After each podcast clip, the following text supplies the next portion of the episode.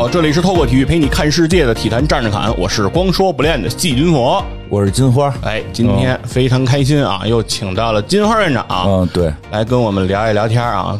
院长一来，就是往往就是这个体坛啊，就发生了一些比较有意思的。对，就是跟正经体育关系不大的事儿。对，最近体坛这边就是跟正经体育关系不大的事儿就特别多。哦，那个首先是那个有一个前 NBA 球星德怀特·霍华德，嗯，上咱们这个宝岛台湾的这个篮球联赛，我以为上你节目了呢。没有上这个宝岛台湾的篮球联赛哦打球去了。哦，球没打几场，嗯就是老老不出战，嗯 他老不出战。为什么呢？说但是那个别的事儿惹了不少，干什么了说有人爆出来啊，说这个去西门町。说这个对，说这个霍华德和这个台妹。啊，说说已经那个那个那个说把人已经弄怀孕了，嗯，就唱着啊歌，台妹爱我，我爱台妹。对。，就是这这个台湾的这个篮球联赛啊，它特别有意思，就是他那个球员的水平就那么回事儿吧，嗯。但人家这个啦啦队这个这个特别带劲。台台湾不是好多球星最后进综艺嘛？啊，我看到的一些台湾省的这个篮球运动员都是在综艺里见到的。是他们那个文体搞的人家两开花嘛，都特别挺有意思。所以说这个说这霍华德，而且就哎因为但但我看他们好像最近这个棒球说的挺热闹。是吗？棒球也热，反正不管是什么，他们这个人家这娱乐化整的特别带劲。啊对。就是这个人家那拉拉队，我不知道你看没看他那拉拉队，没有。就是一有这球员罚球，嗯。就是。不是要投篮嘛，罚球，然后那个啦啦队就出现，嗯就是干扰对方球员。啊这我看过这我看过嗯跟人面前扭啊，怎么着？就是就是说什么看看这个球员的定力，哎，因为我看他们说那个棒球那个好像也是、说人国外说的就是一般都要求什么都尽量不要出声干扰球员嘛。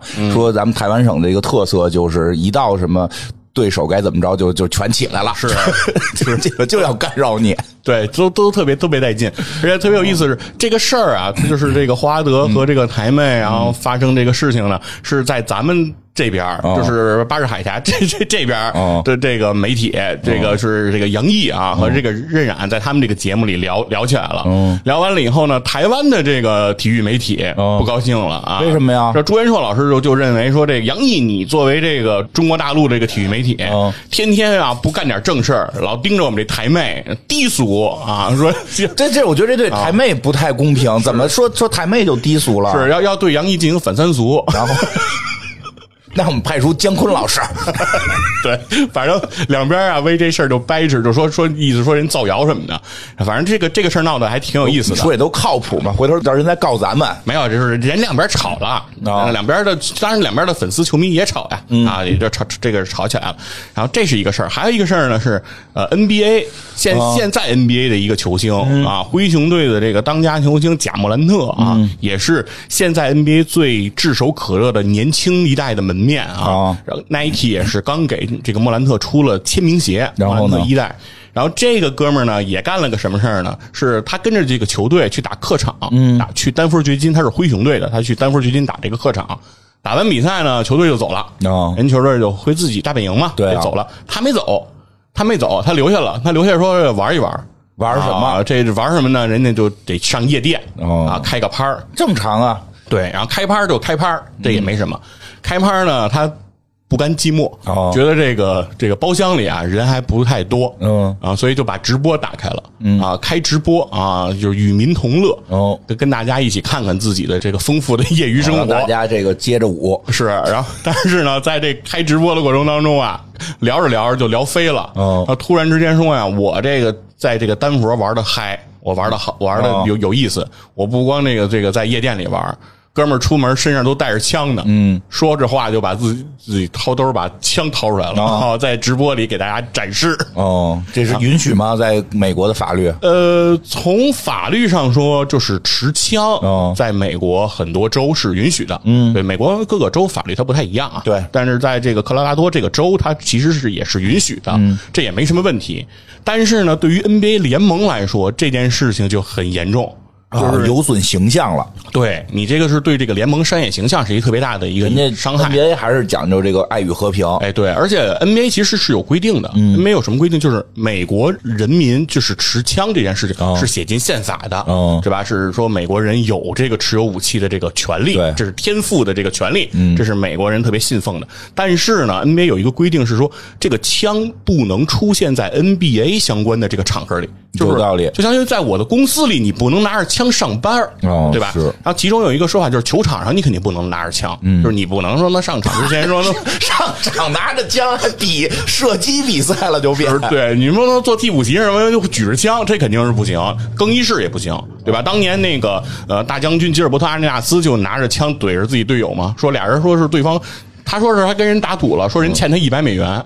一百美元都掏枪。反，正他妈两个他妈一年挣他妈几千万的人啊，然后他妈拿枪怼着，多这也不对，要的是面子。对，然后说莫兰特这个事情呢，就是说他这个枪是怎么来的，丹佛、哦。现在 NBA 正在调查这个事儿，哦。就是因为。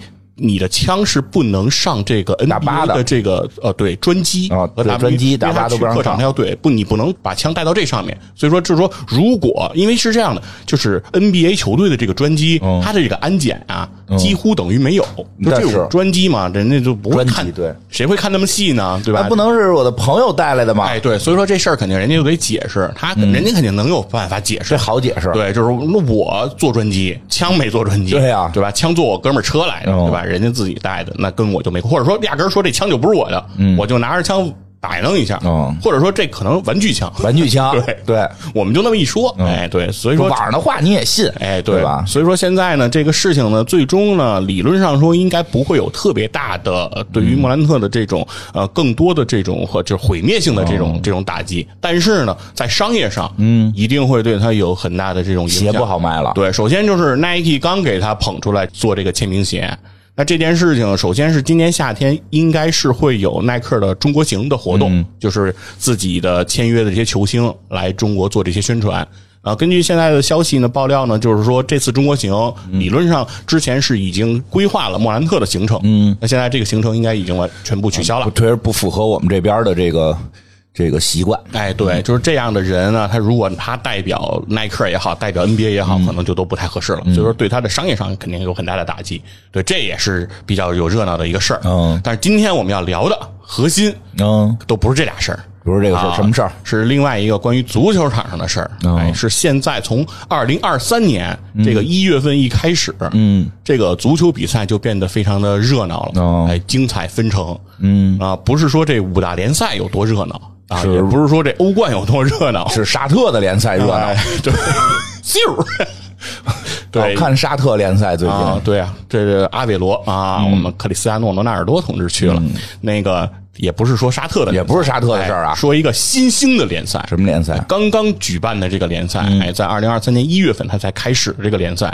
叫国王联赛。这我看过，哎，现在在这个互联网上热度非常高，对非常高。现在高到什么程度？什么程度呢？就是这个抖音的这个海外版叫 TikTok，嗯啊，在这个平台上，现在这个国王联赛这个每场比赛的点击率，就是它的观看人次超过了四百多万。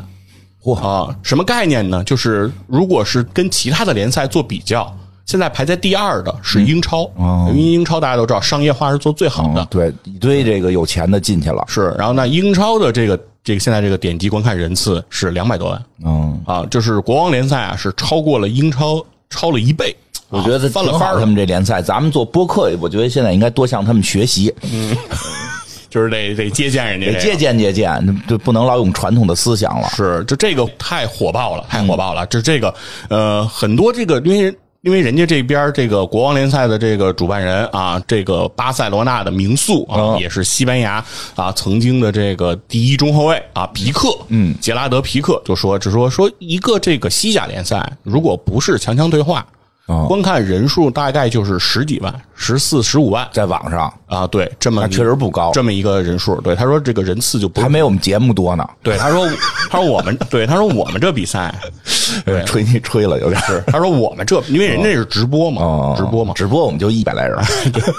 对，就是说人家说人说我们这比赛反正就是随便的比赛也得是大几十万，然后他们这个是热闹，对随便的可能就一两百万的人就来看我们这个有点直播有点意思。这直播，哎，是就整的就是非常的火嘛。嗯，那说这个比赛之前呢，就得先说说这个皮克，因为是这个比赛的这个创始人嘛。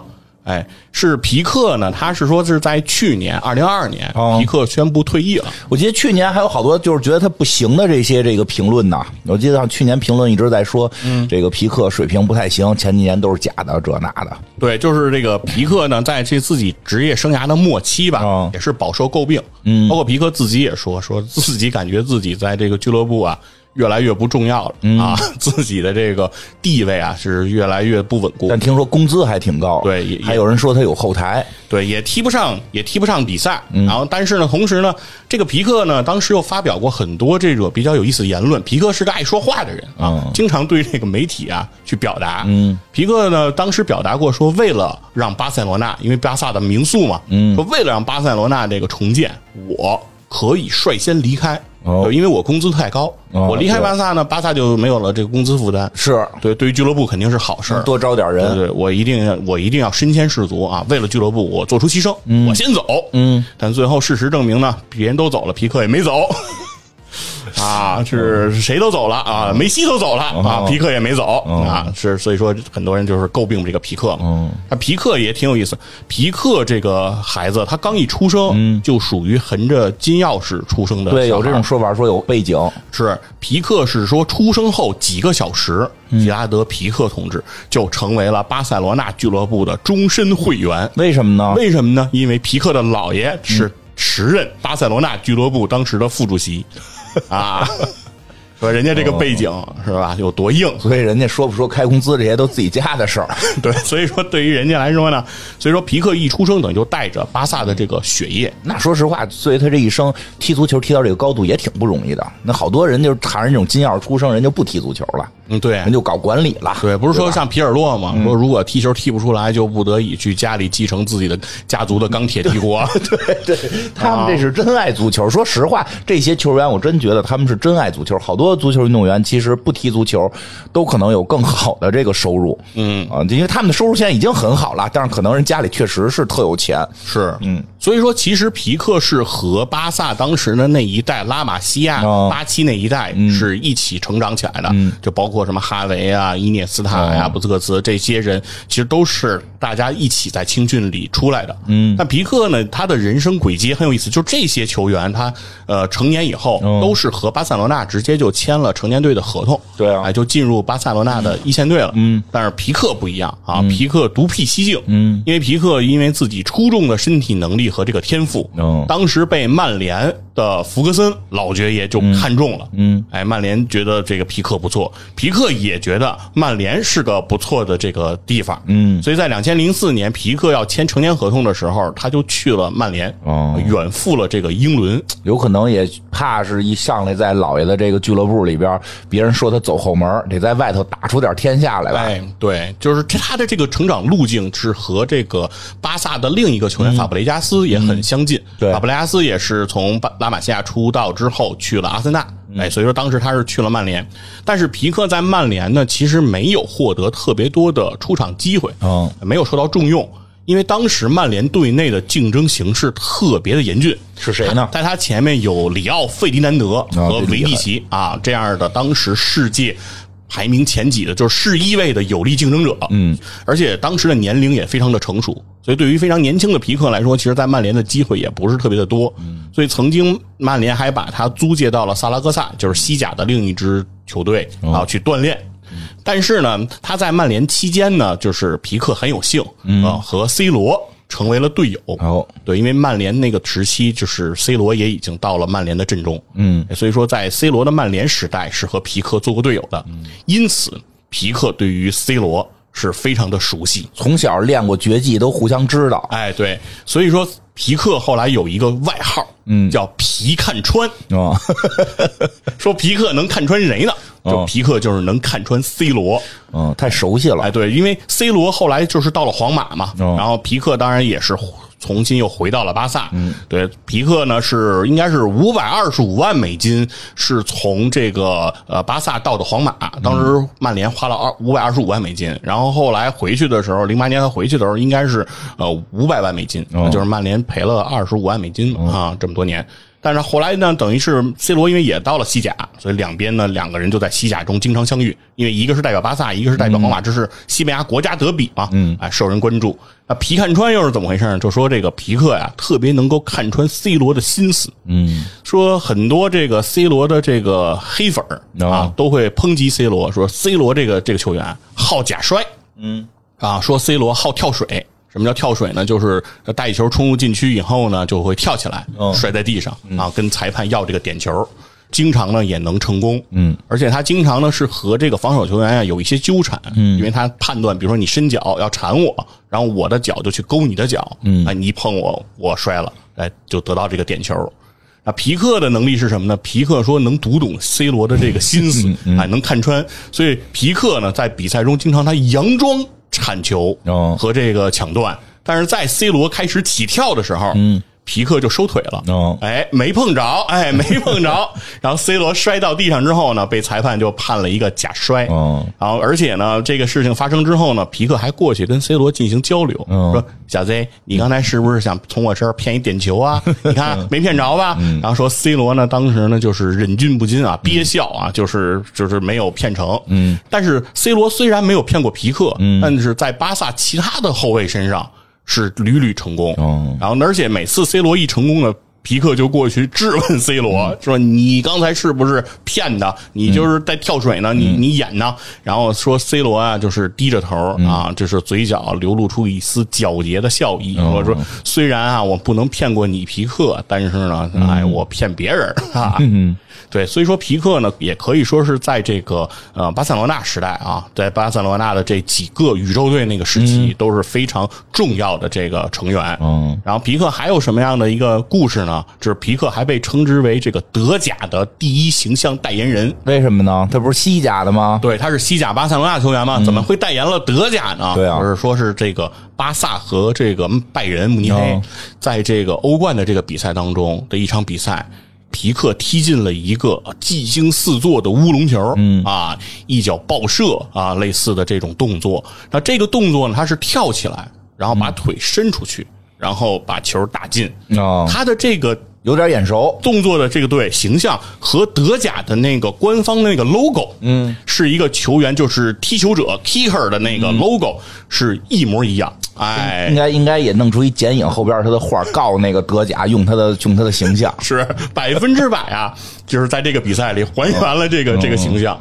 对，所以就被称之为。实际这是个乌龙。对，每次看这个时候都猛的一看，都以为是一个特别牛逼的进球呢。是，呃特别力量十足啊，跳的还很高啊，把脚往前伸的特别的特别的远，把球垫进去。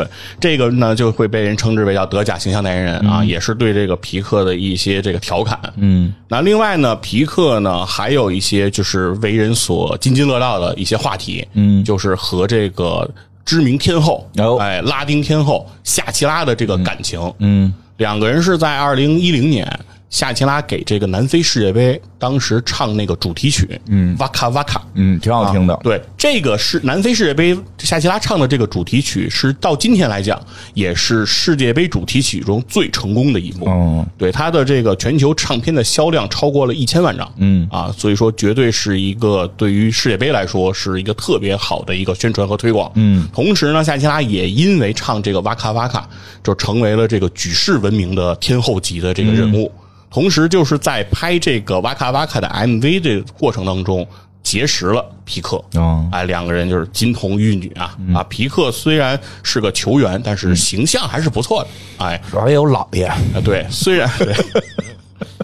老爷那故事咱们不说呢，就是说单说这个形象，就是西班牙球员普遍还是比较英俊的。虽然皮克这一脸大胡子，挺帅的，哎对，但是这尤其个后防嘛，跟普约尔往那儿一站，哎你就是。显得就是他帅。是。普耶尔这个形象啊，是。普约尔能吃人，感觉对，太恐怖了。嗯普约尔那一头的这个头发是吧，自来卷金发，太吓人了。对，皮克还是一个英俊小生的形象，所以两个人呢，这段感情呢，也是为大家所瞩目。而且这个段感情可能是文体结合当中，当时会被认为是最受人关注的，就是因为贝克汉姆和贝克汉姆那个不就很关注了吗？对，但是辣妹的这个星级，啊她那个 level 对，跟夏奇拉是没得比。这倒是，确实是辣妹稍微低了一点。对，然后呢，另外呢，比如说像 NBA 里这个托尼帕克和这个伊娃阿朗格利亚。这对组合呢，这这个 level 整个的档次呢，也不如皮克和夏奇拉的这个。关键其实就是夏奇拉的这个这关夏拉好像高一点儿。对，太火太火爆了。对，然后但是呢，这个两个人的感情呢，其实也不是一帆风顺。啊，正常这种金童玉女怎么可能一帆风顺呢？是，然后在这个过程当中呢，其实皮克也多次被爆出出轨，然后他们面对那么多诱惑，对，和什么前女友牵扯不清，哎呀，啊怎么听着。听着听听着跟网文似的了？对，等等这些事情，曾经是被记者拍到过，说夏奇拉带着两个孩子在餐厅里等着这个皮克来就餐。嗯，皮克迟到一小时。哦啊，夏奇拉呢，面对这个皮克的迟到呢，就非常的愤怒，甚至还流下了眼泪。哦啊等等，哎，也都被这个媒体所曝光。哦那最终呢，其实两个人是在二零二二年的夏天，就是在去年，嗯，两个人宣布了分手。嗯哎，就是长达十二年的这一段这个文体的这个结合，哎，画上了句号。那当时呢，也是抱着这个就是皮克的这个竞技状态被人所诟病啊，同时等等这些，其实其实皮克一度时间对声名狼藉了。感觉去年下半年开始，皮克就好像成为了成为了一个大家原来都很喜欢他，怎么就又都开始说他了呢？就是、啊就是哎，现在都这样吗？对对吧？就是好多球星都是之前大家很喜欢，怎么最近就老说呢？就对不能接受英雄暮年。是，反正当时你都是偶像嘛，而现在反正就墙倒众人推嘛，对吧？哦球踢的不行，人品不行，然后那个那个还之前爆出很多暴论啊，很多言论也对对梅西不够尊重。咱们得跪下啊！是什么？跟拉波尔塔去说跟巴萨的主席说说梅西坏话啊，这些事儿都都有都有，我也看看过那些报道。对，全都爆出来了，而且说渣男，嗯，渣男夏奇拉，人家天后，天后嫁给你那下嫁，嗯。啊，你这还那个跟人家那个那个是你又不是球王，人家是天后，是下架了。是，你说你跟你在一块儿，你说你你天天你你不感恩戴德，哦。你还出去鬼混啊，出去有老爷。对 对，然后说这，然后说说，就是这就是这些事儿，就哦跌入了谷底。但是我得说什么嗯呀？说皮克这个球员，他和一般的球员他不一样。怎么呢？就是有人评价说，就是皮克最值钱的哦就是他的大脑。哦就是说他虽然是一个中后卫，但他其实不是靠身体来吃饭。嗯，虽然他身高一米九多啊，我身高一米九多，我一个爆汤，呃对，但是他不是靠身体。说那是卢卡库，对对我一个爆汤，我一米九多，我我一个爆汤，哇，佯攻啊！哦，对，这这个是这个皮克呢，他是这个头脑非常的非常的聪明。哦有什么体现？就是皮克不仅仅是一个特别出色的足球运动员，嗯，同时皮克还是一个特别优秀的德扑的选手，嗯，德州扑克。哦，啊，院长看过这个德扑的比赛看过，啊？我最近就是赌博嘛。啊，我前一阵儿我特别爱看那个哦 Poker Party 啊，一个兔女郎啊，经常参加这个。行行行，你怎么现在你怎么越做节目你越往这上头发展呢？你就不要说这些。好看呀，好看好，德扑好看呀。怎么了啊？你这是我们都是看打牌啊，都是看大家做什么表情。这皮克就特别热衷这个，我好像是有听说。啊，嗯，早在二零一一年，皮克就参与过这个叫欧洲德扑的这个锦标赛，嗯。当时这个比赛最后入围决赛阶段，一共有六十多个选手，嗯，除了皮克以外，其他的选手都是德扑的职业选手，哦，就相当于说他是个爱好者，嗯。啊，别人都是指着这个来生活的，人家就是职业运动员，就相当于是呃草根球员，跟皮克踢球这种感觉。对他去跟人家去打这德扑，最后他在这个比赛里得了第三名，嚯。哎，成绩就是非常的好啊，这说明这个皮克在这个牌桌上说他的这个表现非常的睿智，哦。而且他这个表情管理，这个有心理承受能力。哎不过确实，这个运动员很多时候心理承受能力是相通的。比一般人都是要强得多的。对，而且皮克这个打德扑瘾还真不小。嗯，二零一三年他又去那个拉斯维加斯参加了这个世界级别的德扑的这个比赛。哦说人家这个比赛的注册费，嗯，就一万美元。嗯，啊，皮克说是自费参加，嗯哎，就是自己跑怎么着？国家给他掏钱呀？这自费参加怎么听那么奇怪呀？不然明星参加这个好多可能，比如是邀请玩票嘛，哦，对吧？就是你得想想，就是人家这个大明星嘛，来参加有可能吧？比如说拿你过来，比如就跟那个杨幂去打那个王者荣耀似的吧？那不一样，不一样。王那个那个这种赌博的不太可能，这赌博的不太可能。这个赌场无父子，管你是不是明星呢？对，说就是说有可能就是有的人有，因为那个比赛有很多明星参加，哦菲尔普斯啊，可能就是去露个脸不是真打。对，很多人可能就是去玩一玩，玩玩票。这个这个是要真去杀到决赛的。就说是这个比赛，他很快就进到了第三轮，然后在当时说一共报名的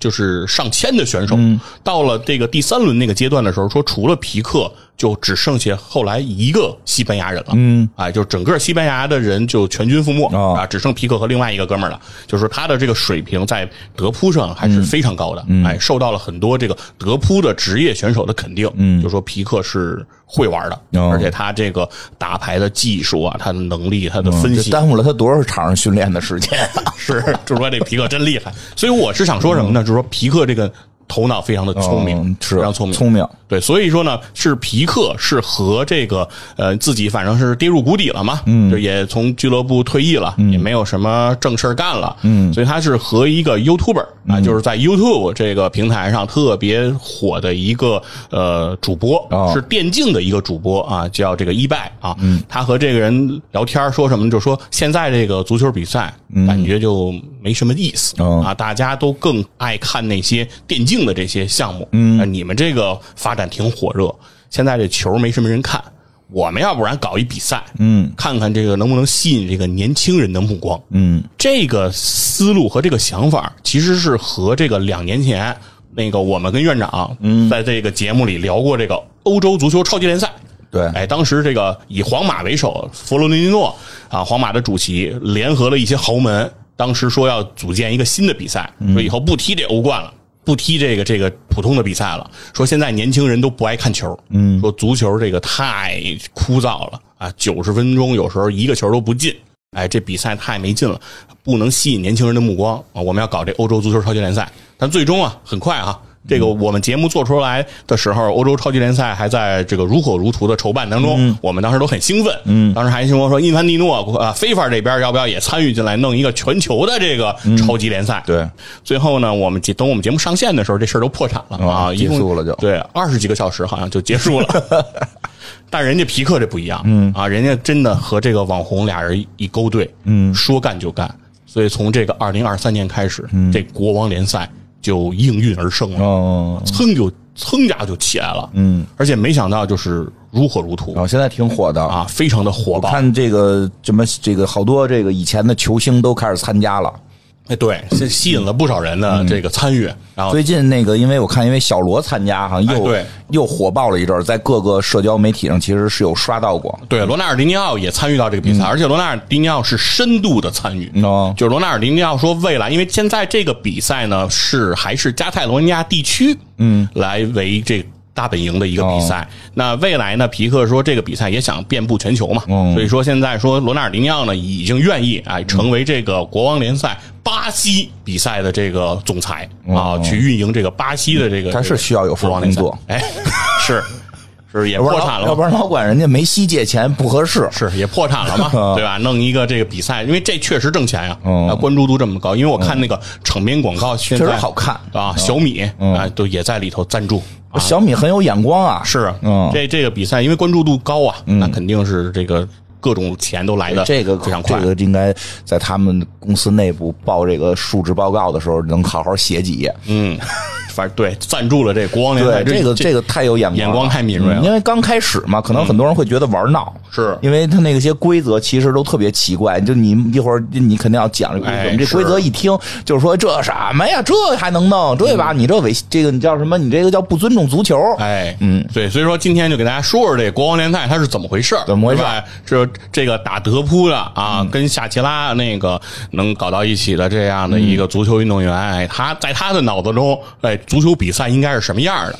他这个比赛，咱先说这个参与的这个球员，对吧？因为这个比赛最重要的就是球员，球员从哪儿来？哪儿来首先，你现在五大联赛这些职业球员都在踢着，你不太可能举办一个联赛，说让这些职业球员都给签过来。是这这些人钱身价也太高，工资给的太多，你也签不过来。对人也不来，对，怎么办呢？就是他们先是发布一个招募，哦就在加泰罗尼亚地区。加泰罗尼亚呢是西班牙的一个相当于省或者是一个地区吧，最富裕的地儿？哎，对，而且呢，这个地方呢和西班牙之间啊，经常这个闹一些矛盾，嗯他们老想哎独立。对，动不动呢就想独立出去、啊，经常就是拉着说巴塞罗那就不踢西甲了啊，去组织这个加泰罗尼亚自己的比赛、等等，他们经常有这样的一个想法，所以这个地方呢就是本土化的这个情绪也比较重，嗯，所以皮克呢就是巴塞罗那土生土长的人，所以他就在加泰罗尼亚地区发动这个球员的招募。说一共啊有一万三千多人，嗯，这个加泰罗尼亚地区的这个足球爱好者，这些草根的球员报名了这个比赛，想要来参与。他从中呢是通过比如说体测、体检等等这些方式筛选出了一百多人，嗯，哎，来到这个球员的这个池子当中，嗯，进行什么呢？说进行这个选秀。哎，他一共这个球队是十二支球队，嗯，十二支球队从这个一百多个人里头，现在先选每个队选出十个人，嗯，哎，这样呢就是进行这样一个大的选秀。这个活动本身就很受人关注，海选哎，这个就是非常有这个综艺效果，对，对，像像咱们超级女声了，哎，对，像咱们看的那个什么那个。国内不是就是经常有什么这就是篮球啊、哦等等这些关于体育的这种综艺嘛？哦这个综艺效果就拉满啊！说这些人报名完了以后，他们得展示自己的这个能力啊，嗯得向这些球队展示自己的这个这个情况，展示完了这个球队要不要，对吧？大嗯家选不选？因为在玩游戏的这个时候，就是嗯 NBA 二 K 就有这种模式，就是你可以组建一个联赛之后，每个球队刚开始没有球员，嗯，大家从这个所有的球员库里，大家排一个顺序之后，按照这个顺序抽自己哦选自己想要的球员，对，到时候看你能组出什么样的阵容。我玩二 K 的时候，我每次就每一代我要要是开始玩的时候，我最开始的时候我都得先开这个模式，嗯，我都得先去他妈的啊选一个自个儿喜欢的。对对选秀嘛，大家都喜欢选秀女儿是吧？都都都都喜欢你啊。你怎么了？你 你以前不这样，就是选秀，就就是大家就非常喜欢哦啊大家就非常喜欢这个形式，所以这个形式，我就说本身选秀就已经很让人关注了。对因为现在的这个足球联赛啊，人员太固定，嗯，就一个球队每个夏天转会啊，其实也就买那么几个人，那转不起了，这动不动就上亿，这一个赛季啊就买一个人就俩人顶天了。对，就就是这些球星不可能随便动，啊，对吧？然后说所以就是今年什么样，明年还什么样，除非他们老了，再等新秀出来，哎，对，就是有的时候没有新鲜感，嗯就是对。而且经常还短期内新鲜感会低一点对，而且传统体育吧，有的时候还经常爱鼓吹一些什么一人一城，哦。是吧？什么一个人要为球队效忠，嗯。这这个这个东西是是好啊，哦。我们是尊重，但是对，我觉得好归好，但你不是所有人都这样。对，但是他就是缺乏变化，嗯对吧？没有这种随机性。人家这多好，就每个队人家就是每球队刚开始一个球员都没有，嗯然后自己来选。那这个呢是每个队选十个球员，嗯，那每个球队的报名的名额是十二个人，嗯还俩人呢对，还还缺两个人。那这两个人由什么来组成呢？是说这两个人就是每个球队的外卡球员。嗯，什么叫外卡球员呢？就是邀请这些，比如说是退役了的知名球员，嗯，或者是现役的一些球员，他们想要来参与，那就是比谁路子野。哎，他们就可以当这个叫是这个。对，就是当外卡球员，嗯，哎，甚至于呢，某些外卡球员呢，甚至能够成为这个球队的总裁，No 啊，比如阿奎罗、啊，他作为了一支外球队的外卡球员，他就直接现在开始掌管这支球队了、哦。啊，这球队我我说了算。啊，嗯，比如别姆巴佩当什么足球总监啊，足总监不行，总裁啊，对吧？是吧？C 罗想当总裁，我才是总裁，对吧？就是这些现在像是什么阿奎罗呀、卡西利亚斯啊这些知名球员，现在也都参与到了这个比赛当中。对我看看见过。成为了这种外卡球员。那这种外卡球员，他还分两个，不是两个外卡球员吗？还有一个呢，一个外卡球员是这种说，就相当于说这个赛季你选定了这支球队，嗯，你就是固定为这支球队来效力的外卡球员，嗯。那另外一个外卡球员呢，是流动性的，嗯，是飞行嘉宾，哎，就是说这一期我。每个球队都有一个机会能邀请一个人，但这个人并不一定一个赛季都在我这个球队来效力。他这场踢完了可能就走了，或者说其他球队你要想请他，你要是能花钱，你就接着去请去。哎，对，你就还能把他再给请回来。反正这个这个人是流动的这个明星，嗯，就和我们看这个综艺节目里有固定的这个阵容，同时每期不是还有这个流动来的这个明星吗？对对对，对吧？他有嘉宾。对他又加上了这个，其实呃，罗纳尔迪尼奥就是小罗，实际上就是这种流动的飞行嘉宾的身份来参与的，所以说他不是一开始就在那支球队的，他是在那一期当中出现的，所以这个联赛他就会经常有这种随机性的爆点。不像这种固定的联赛，说哦，联赛阵容固定了，然后我接下来打比赛的时候，只有到了转会期，大家留言才能流动。他这等于每场都会有新鲜的人，哎，对，每一场比赛可能都会有啊。另外，比如说当时有这个索里亚诺，就是前北京国安的外援，嗯，也参与到了这个比赛当中，哎，所以说就是很多球员。另外，他还在里面埋了很多关于这个球员的梗呢，是有现在目前正在踢这个国王联赛的有一名球员，他是戴着面具的外卡球员，据说他是一名职业球员，但是他在比赛的时候他是戴着这个面罩的，就蜘蛛侠的那种面具。所以没有人看过他的脸，没有人知道他真的是谁。嗯，那猜呢？通过动作，据说，嗯，他的队友都不知道他是谁啊，就跟那个欧阳靖参加《中国有嘻哈》似的啊。说，但是其实大家那个大家都知道是谁。但是说这个人说现在还不知道，现在在猜。对，有些人猜认为他是阿扎尔，嗯，是这个皇马现在的这个球员，在皇马也踢不上什么比赛的阿扎尔。也没加上后头这句 啊，呃，以前玩游戏的时候数值还不错呢。对，就是阿扎尔是这个比利时球王嘛，啊，水平非常高。但是呢，确实因为受伤之后啊，现在这个在皇马的地位呢不是特别高。嗯，但是很多人就猜测说是他，但有些人像。对，因为看他的这个技术风格、技术特点，嗯，身高什么的，对，很接近。但有些人又说他比阿扎尔身体素质好，感觉是不是又不对？哎，那没准儿，对，反正就是这个这个身体素质怎么看出身体素质好来？因为我觉得得说一下，他这个好像球场大小跟那个正式的不一样。对，然后接下来咱们就说说这个这个，咱先说的是人嘛，就人员是这么构成的。关于这个球员就已经很有这个看点了，嗯啊，另外从蒙蒙面球王来对蒙面球星就是蒙面歌王，对蒙面球王啊，猜是谁？嗯，对，有可能皮克应该可能也知道，他当他当然知道了，对他当然对，但是人家就是可能人家比如说这球队也知道，或者。这些球员也知道，但就不说嘛。这样越不说呢，大家就猜嘛，有话题性，球迷就猜嘛，一直得猜下去。所以说这个就很有意思嘛。这咱就说这个球员上已经就是有很多梗了啊，埋了很多点让大家。咱们弄一节目，然后装上变声器，然后让大家猜是哪个主播啊啊。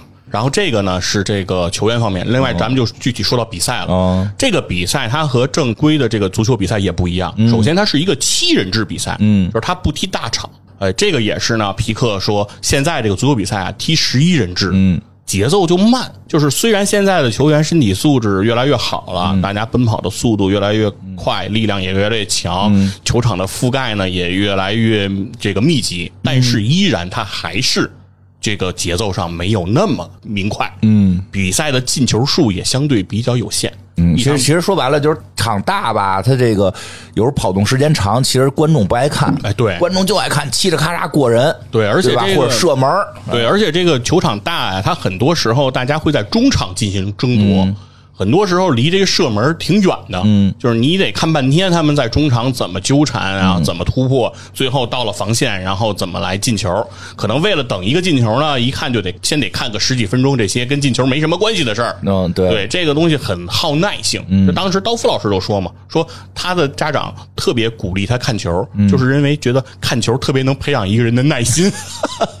就说你看他看他妈九十分钟就看了一个进球，这孩子培养培养以后学习得多认真。人，对吧？啊是有这种想法的。所以说，足球确实有一定这种枯燥的地方，所以皮克就说不踢这个大场，就踢这个七人制的这个小场比赛，这节奏攻防特别快。嗯，本身其实是不是就有七人制的这个规则一对些，？本身也有这种，比如包括五人组、五人制的这个室内足球也有。对，另外一个呢就是七人制呢，球场小，所以它就在一个室内的环境里进行这个比赛。哦，它这个室内环境呢是这个全包围的，嗯啊，所以说呢不没有这个外部的这个空间，就是说里面的灯光、舞台效果就可以做的特别好。哦哎，经常这个灯光的这个灯光的这个演绎啊，在这个球场就显得特别的梦幻。嗯，它就不像传统球场。那么千篇一律，嗯，它这里面比如说进球以后，这个灯光这种爆闪，嗯。啊，球员登场的时候这种追光等等这些效果。跟 WWE 似的。哎，对，就都能做出来嘛，因为这个场地小嘛，人家就都可以实现这种这种设计。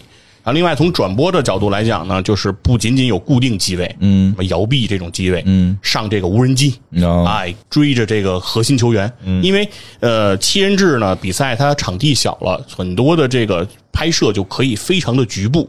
包括球员的做这些具体的花式的动作啊、过人啊等等这些细节，就可以拍得很清楚。甚至呢，你不仅仅可以通过一这个固定的点来看他的动作，哦无人机可以围着他转嘛，哦你可以不同的角度对看这个球员的具体的这个动作的这个施展，所以整个的转播的这个效果也会非常的好。嗯这个也是说啊，皮克对于这个足球转播的这个理念。啊，另外呢，比赛呢不是九十分钟，说九十分钟太长了，说现在人没有人看九十分钟比赛，说上下半场各二十分钟，嗯，全场比赛四十分钟就结束啊！不要搞这个九十分钟啊！九十分钟这个这个耐心啊，现在的人已经越来越缺乏了。嗯，年轻人就喜欢短平快，对吧？我最好就是听感觉出来了，最近做播客也感觉出？来了，对吧，短节目。对嗯吧？精彩，然后频率高。虽然我时间短，但我进球多呀，哦对吧？你那九十分钟一个球不进，我他妈四十分钟进十个，嗯，对吧？干货多，是你看，你就是这个这个脱口秀讲这个笑点密集，是不是？就是大家追求的时候咱就是这个。嗯，比如说你说马三立讲一段子，最后就一挠挠，你说这不行了。现在是人不追求这个，人就追求这个哎短平快的东西，所以人家皮克就敏锐的捕捉到了这一点。嗯，另外一个呢，这个比赛还有什么一些非常奇葩的规则呢？前面讲的这些规则，嗯，虽然有创新。但是你觉得它还在一定的条条框框之内，嗯，还是七人制的那些，啊对。对吧？本来就有这些规则一些，就是你还能想象，嗯，接下来的有想象不了的了，接下来这些规则啊，就有一定的突破性。嗯，首先说这个比赛的开球，传统足球比赛哪方先开球？扔钢镚儿嘛，对，是猜钢镚儿，大家就随机就是两个队长来猜这个钢镚儿，来决定谁要猜准了谁就先开。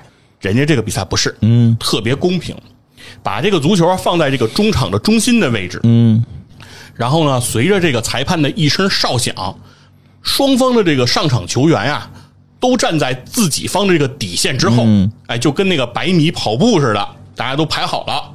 然后一声哨响之后，双方球员就往这个足球去冲。嗯，哪个队先控制了皮球，哪个队就先展开进攻。哦，哎，就是每次你看他那个开球的那个，我看过他那个开球那个集锦，嗯，那个设置就是感觉就跟那个罗马帝国那个决斗士。又冲锋了，冲锋是对，一帮这个身体素质那么特别出色的这这些运动员，然后血脉喷张，就是眼睛都瞪得跟铜铃一样，然后就盯着这个足球，然后冲着这个足球两边就是百米冲刺。开踢之前先给你来一段短跑比赛，对，上来就是特别刺激的这个冲刺，因为谁都想说趁对方，因为在开球之前，所有的球员都没在场上啊，嗯，所以说对方的防守阵型其实是散乱的，哦。所以这个时候谁要先能控制皮球开始进攻，很容易就能取得开门红，对吧？先声夺人，所以这一幕大家都非常的这个这个期待，所以你能看到这个双方的球员就冲着这个皮球就全速的这个冲刺，嗯，啊，甚至感觉有的时候感觉挺危险的、哦。啊，就是怕他们撞上，对，有的球员直接就以滑铲的形式就过去了、哦。啊，对吧？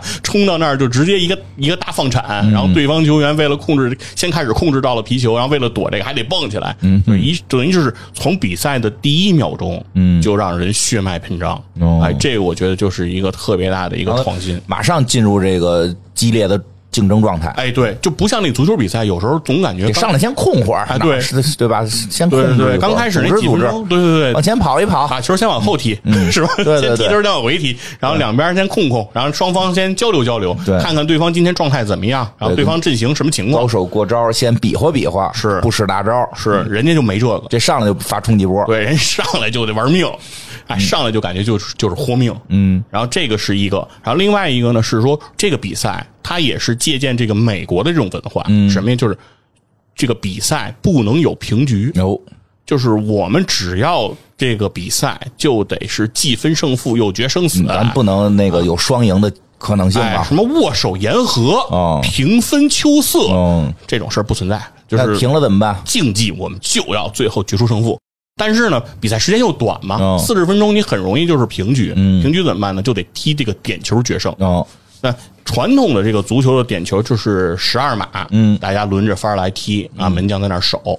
但是人家这个比赛呢，也是借鉴这个美国大联盟早期的这个规则。嗯，听说以前是美国是这么玩哎，对，怎么玩呢？就是攻方球员从中场开始带球，然后和门将进行一对一。就实际上这个门将能跑出来的。对，门将可以出击。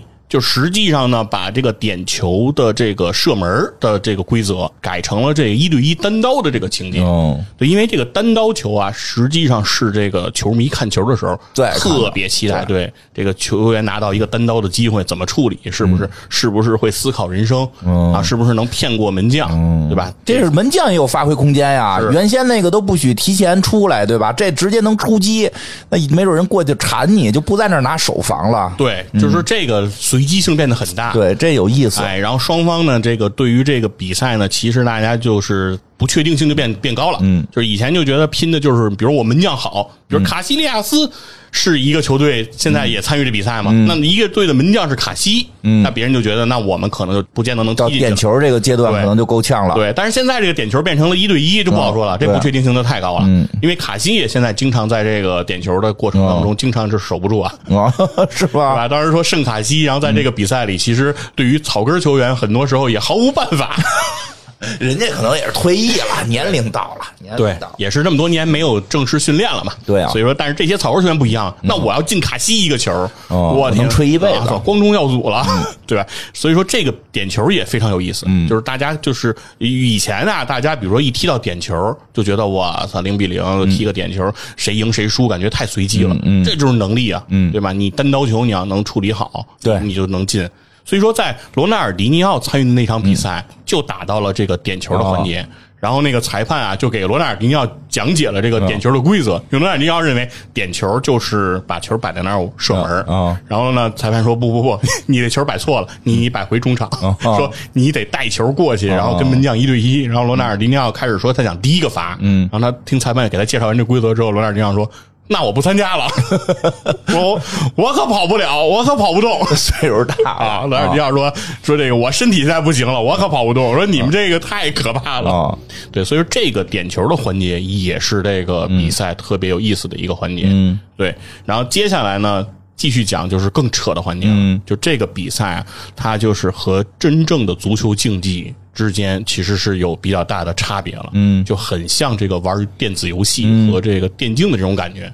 它这个比赛之前还有一个环节叫抽卡。啊，哎，嗯，这确实是游戏才有的这个。是这一个呢，就一定是这种就是有电竞的这种涉猎的人会比较有感觉，或者玩电竞都不怎么抽卡，对，电子游就就是网游抽卡多，它是加入电竞，其实人家是偏竞技，人家是想越来越公平。对。对它是怎么加入更大的随机性？对，就是游戏这种环节，哦。它那个卡里都有什么？就是那叫大招儿。哦。就是每个球队啊，在比赛开始之前，两边那个队长先过来抽卡，嗯，抽完卡之后呢，这个卡呢就是招数，有点像诸葛亮给你那个锦囊。嗯。啊，什么时候使呢？就是在比赛期间，你可以在任意时间来使用，你来决定什么时候使。嗯，技能都有什么呢？这些卡都有什么呢？比如说，它有这个说，在固定时间，比如说五分钟还是几分钟之内，对方门将不能用手。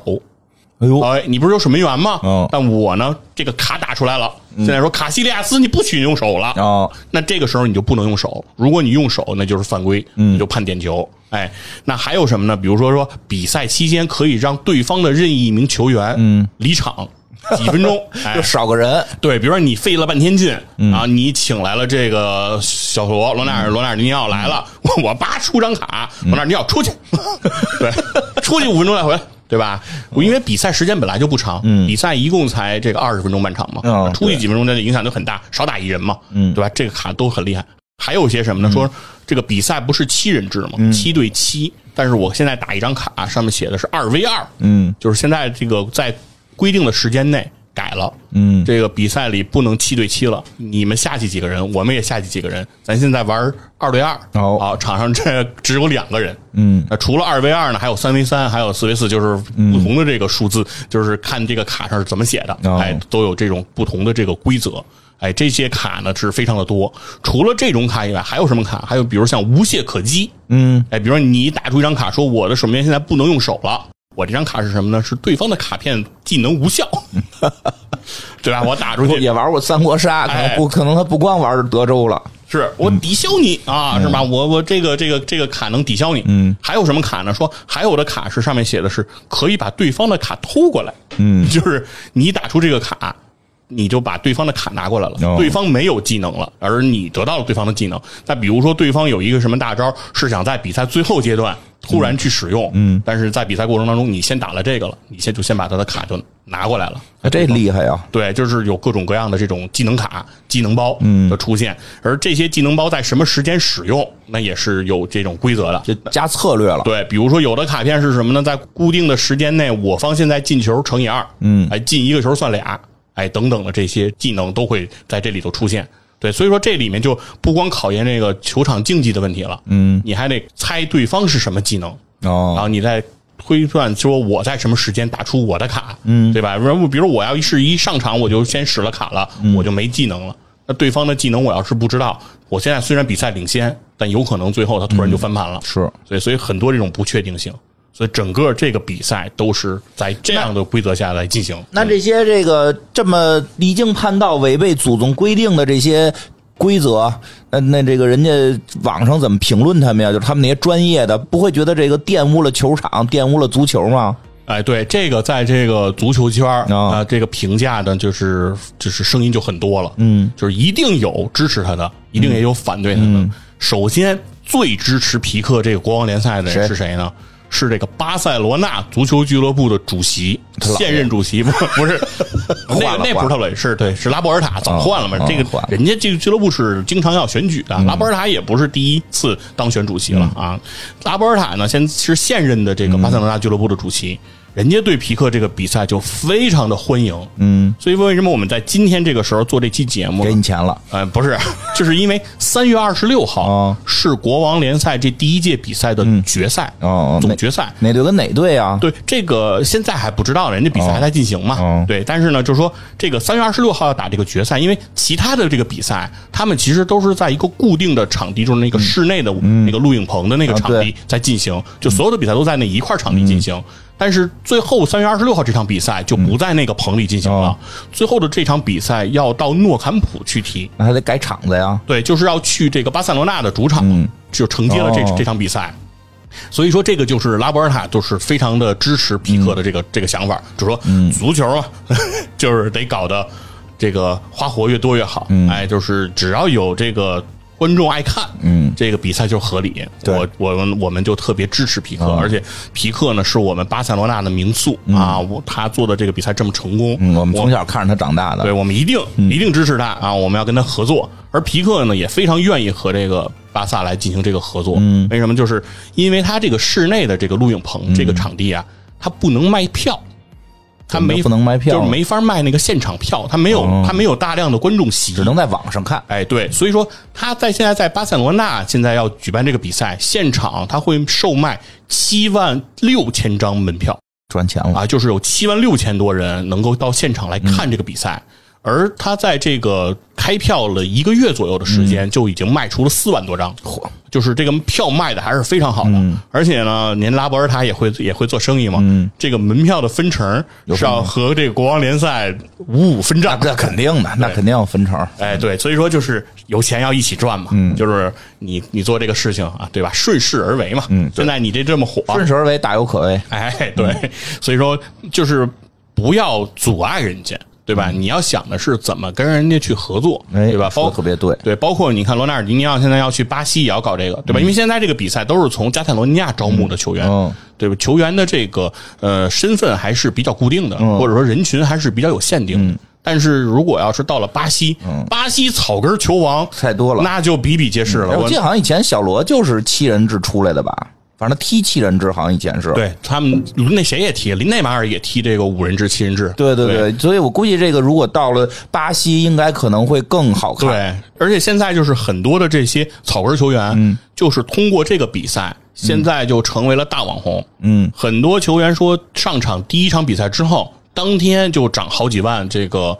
YouTube 上这个粉丝或者哦 TikTok 的这个粉丝，哦对每个现在很多这个在这个比赛里表现好的这些球员，现在靠这件事情都有了获得了非常好的收入，嗯，对吧？以前可能都是说家里都说啊，天天就净瞎踢球，哦不务正业，然后也不挣钱。说为现在不一样了。为这能挣钱了。对，人家现在首先踢这比赛，人肯定就能挣一份工资吧。通过自己成为网红，人家也还能挣得更多，对吧？所以说这也是对这些草根球员来说是一个特别好的事儿。嗯所以何不大家去支持他呢？嗯所以很多人都是很支持他的。另外呢，就是这个比赛的解说。也特别重要，嗯，就是因为这个是皮克和这个 YouTuber 这个大网红，嗯，这个易拜做的这个比赛，嗯那这个人家 YouTuber 这个网红手里就有很多这种关于这个体育解说的这些资源，嗯。它就不是以前大家在电视上、在官方媒体嗯。上看到的那些解说。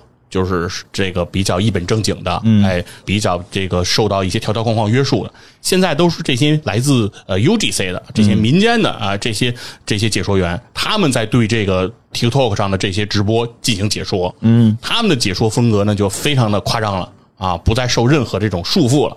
那比赛解说就极其的激情，哎，极其的这个写意。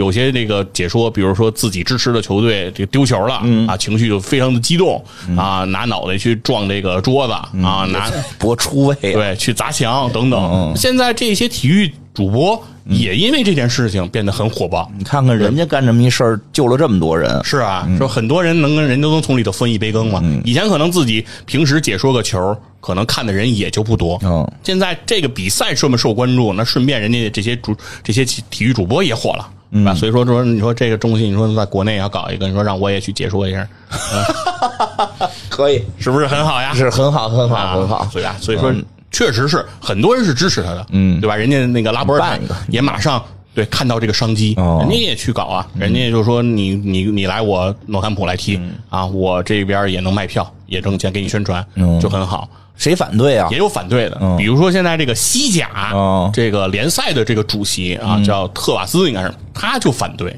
为什么呀？他他声称什么呢？他说：“你这就不是足球比赛，嗯。说你这就是马戏团，嗯。啊，你这不叫踢球，你这不叫足球，你这叫耍猴。嗯。哎，就对这个呃国王联赛就是嗤之以鼻，嗯。啊，非常的这个不屑。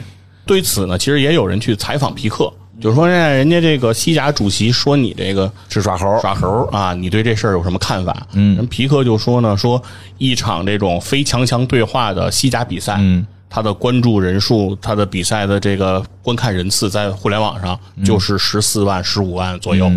我的这一个比赛啊，上百万人。所以说呢，他说我就不对他进行评价了。嗯啊，我认为我们已经不是一个 level 的事儿了。这个东西吧，嗯确实不好说。这个，当然他这应该确实是真实对抗啊，但是他确嗯实加入了很多这个表演的成分。对，啊，有一些表演的成分，这个东西就是看到最后权衡到什么程度。那会不会最后，比如说过了一两年，流量它下来了，它为了流量的刺激，加入更多的戏码，有可能啊，那会不会最终走向 WWE？、就是他现在整个的这个走向，我觉得就是为流量服务。那那就很可能变成 WWE。就我里边，因为你再往后看，一定要看剧情了。这 几个队的恩怨情仇，哎对因为实际上很多咱们看足球的人，其实就都特别喜欢讲恩怨情仇。嗯啊，哪个队跟哪个队，是吧？我看现在他们讲讲说什么来着？我看最近那短视频说什么埃及会计，我还上网特意查了一下，什么意思呀？他是有会计证嘛？不就是为报仇嘛？说跟皇马算账。是其实大家喜欢这个，那会不会他为了流量，他就是加大一些这方面的？那剧情。剧情。对，因为它本身现在，呃，我认为足球对于它这个联赛其实不是一个主要元素，嗯或者说是元素之一，嗯，很多其实是非常有综艺感的这些内容。对，那接下来有可能它就会越来越偏综艺化。哦，这就很有可能像 WWE，它最后就不是个体育了，就真变成一个人家 WWE 不就说嘛，我们的竞争对手是百老汇，对，从来不是职业摔跤。你职业摔跤谁看呀？没有人看，是对吧？那你们竞技比赛，竞技比赛去，那那那退下来了，可以来我们这儿玩摔，这玩我们这个美国摔跤，对会这样吗？因为他现在这我感觉还是公平的，还不是演，还是在正经的踢。对，现在从足球的角度来说，现在还是有这种竞技性的内容在里面，但是它也有这样的一个趋势，趋势在于什么呢？就是这个国王联赛，刚才聊了这么多，尤其你刚才问到说决赛是谁踢谁呀、这个事情呢不被人所关注，就是 每个球队的成绩。啊，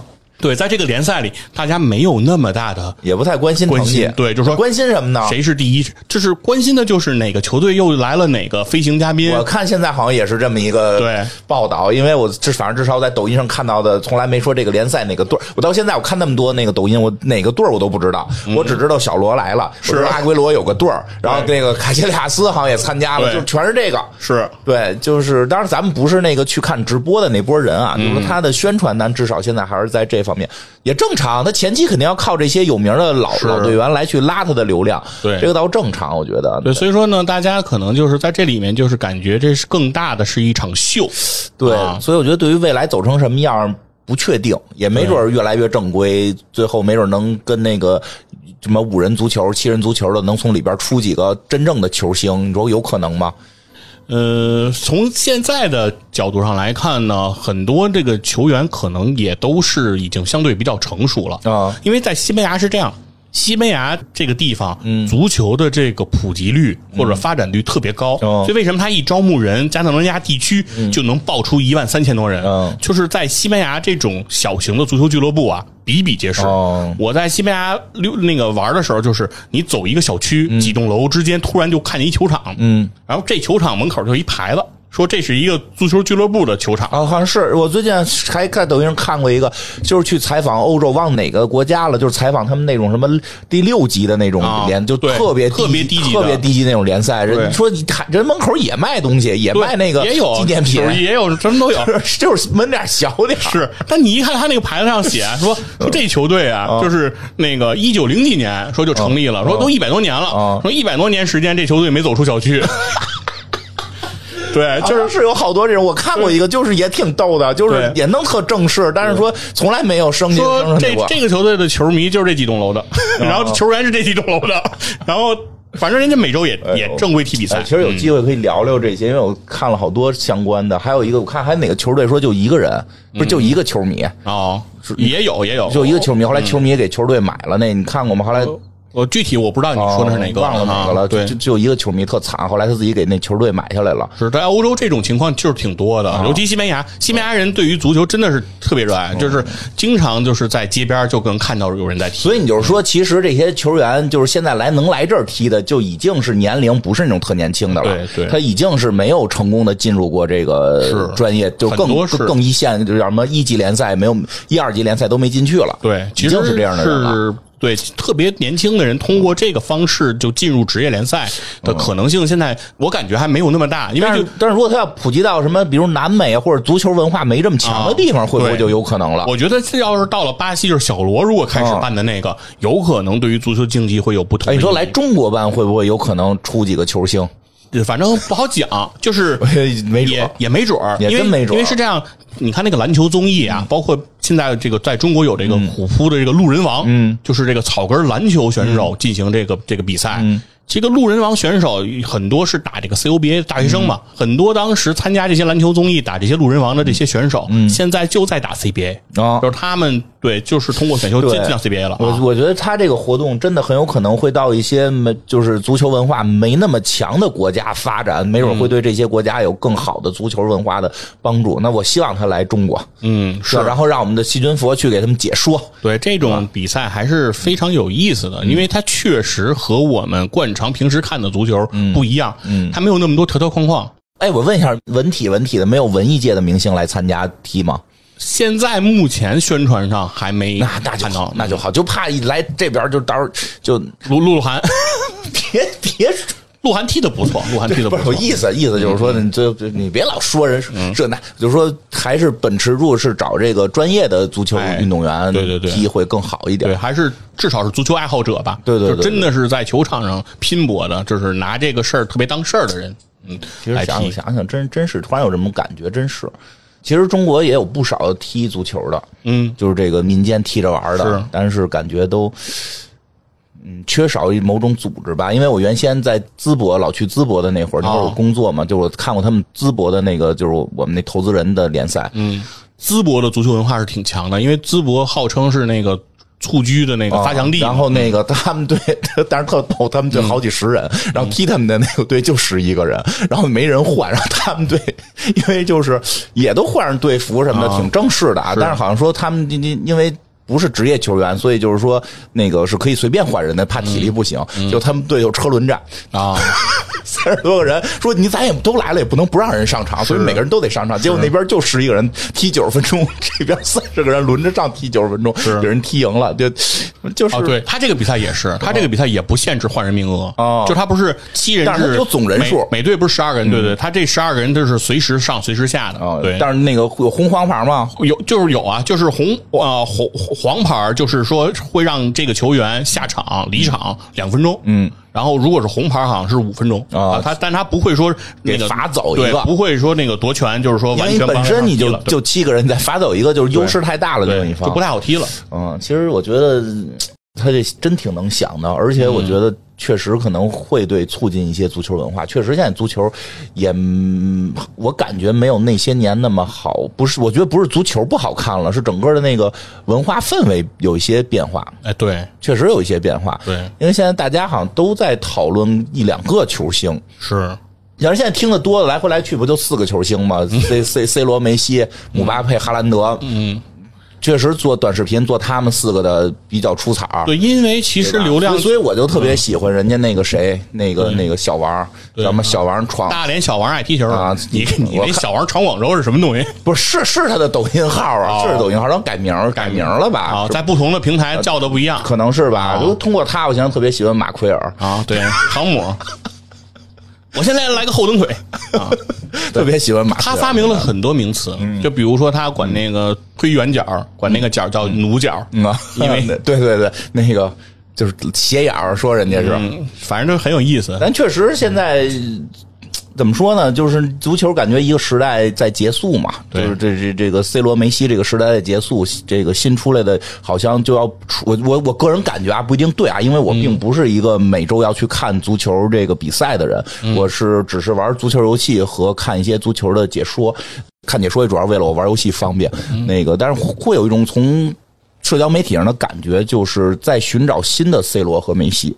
对，是吧？对有这种感觉吧？在寻找，就是又要弄出绝代双骄。嗯，但是和我小的时候，我还看足球的那会儿的那种劲儿不太一样。那会儿好像哪个队儿都有那种大家说得上名的，然后这种你喜欢我喜欢，不会把那些爱好特别具象到一两个人身上。嗯，对，这个可能就是现在移动互联网的这种宣传的模式，嗯，就会让流量越来越向顶部来集中，对。然后最终集中到顶部，可能就是那一两个人。对对，真的是。你像我们那个年代，你像你刚才说的这些球员，就除了喜欢他们的，像托蒂这些，嗯，其实可能咱我不好说啊，托蒂是不是应该说算是比小罗还是稍微这个弱一点的？